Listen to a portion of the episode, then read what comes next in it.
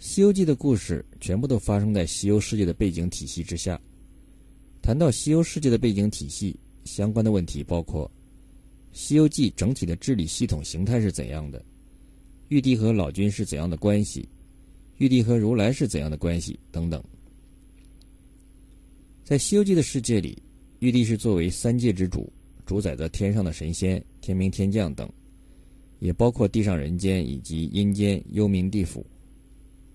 三界中，天庭负责日常的资源分配管理，如降雨；佛道教化众生，参与协助保障秩序，如降妖除魔，保证风调雨顺，收取不作恶税。三界的治理原则上是对于恪守供奉的，给予正常的资源分配，比如降雨；对于稍有不公的，如奉仙郡，立即给予制裁。众生生命在次要地位。比如对奉千郡一事的发生和处理，原文中玉帝道：“那厮三年前十二月二十五日，朕出行，监观万天，浮游三界，驾至他方，见那上官正不仁，将斋天素供推倒喂狗，口出秽言，造有冒犯之罪。朕既立三世，在于披香殿内，汝等引孙悟空去看，若三世捣断。”即降旨于他，如不捣断，且休管闲事。这里提到，朕既立以三事，意思是即刻处理。处理方式的的结果是，那郡侯道：必地大邦天竺国，奉先外郡无私牧，一连三载于干荒，草籽不生，绝无谷，大小人家买卖难，十门九户俱啼哭。三庭饿死二庭人，一庭还似风中烛。整个地区的人数死亡三分之二，可见地界也是需要拜玉帝的。如有不恭敬，则会受到死亡级别的惩罚。同时，玉帝还要铲除地界妖魔，比如真武大帝降服北方妖魔，就是奉玉帝敕旨。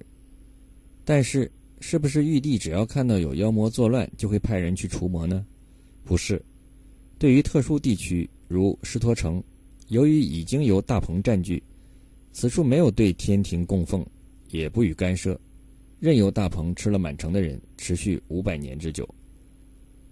降魔也是佛门的重要之事，降魔不利还要被降职，而因为大鹏的身份特殊，是如来的舅舅，如来也并没有对其采取措施。狮驼岭简直就是一片血海。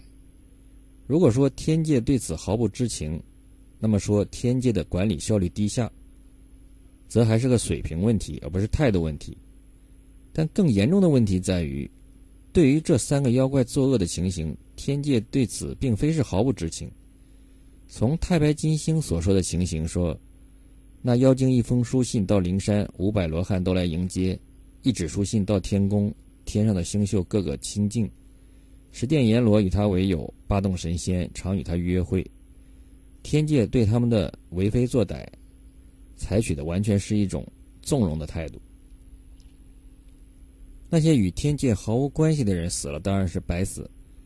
但即使他们触犯了像唐僧、孙悟空这样的人的时候，受到的也远远不是严厉的惩罚。比如金翅大鹏，就只是被如来定在了。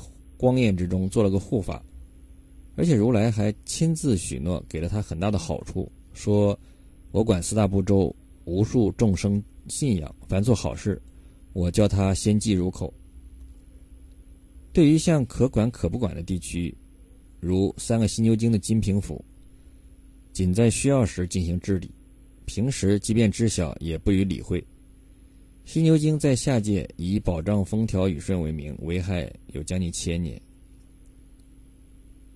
因为没有涉及严重的生命危害，又因为是以拜佛为名，虽然因为佛门没有经历涉及，但对于佛门来说和拜真佛没有太大区别。又因为还没有经历管辖到此地，而天庭的供奉也没有受到影响，因此即便这种现象持续了很多年，天庭也没有插手。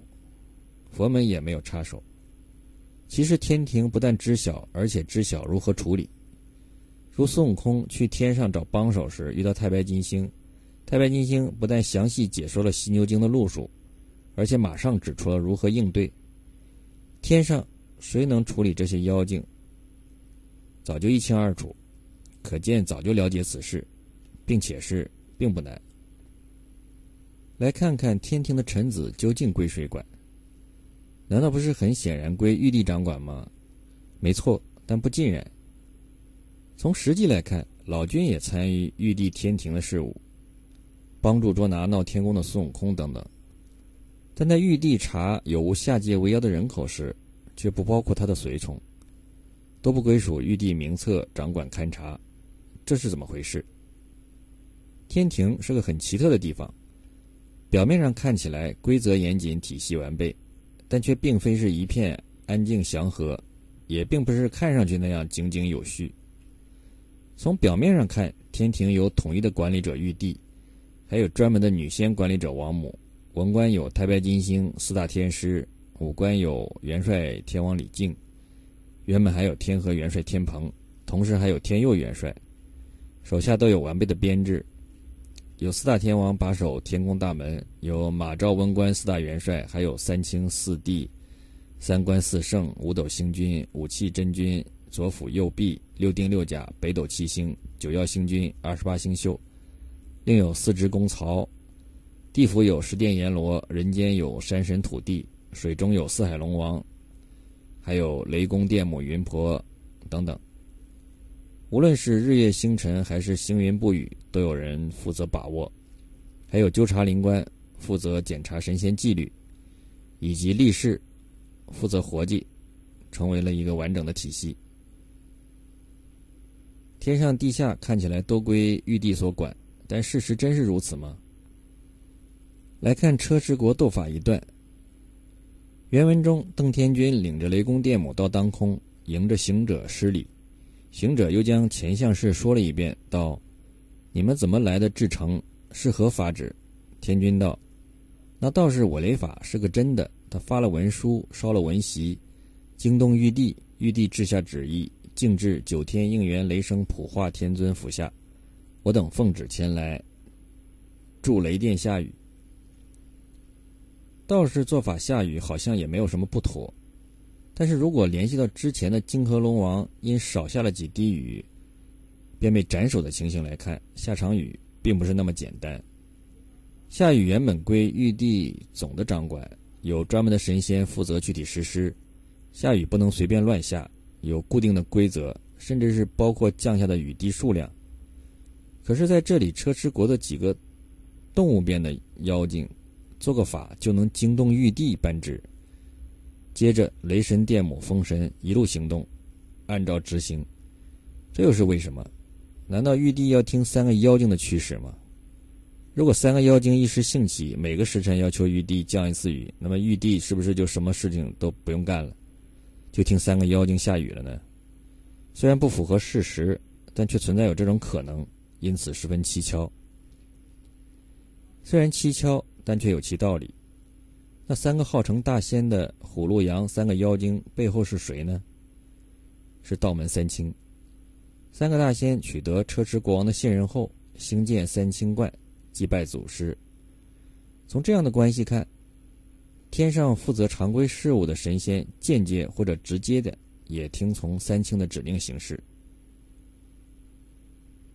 尤其是太上老君。从大圣偷老君仙丹一段看。原文说：“原来那老君与燃灯古佛在三层高阁朱灵丹台上讲道，众仙童、仙将、仙官、仙吏都势力左右听讲。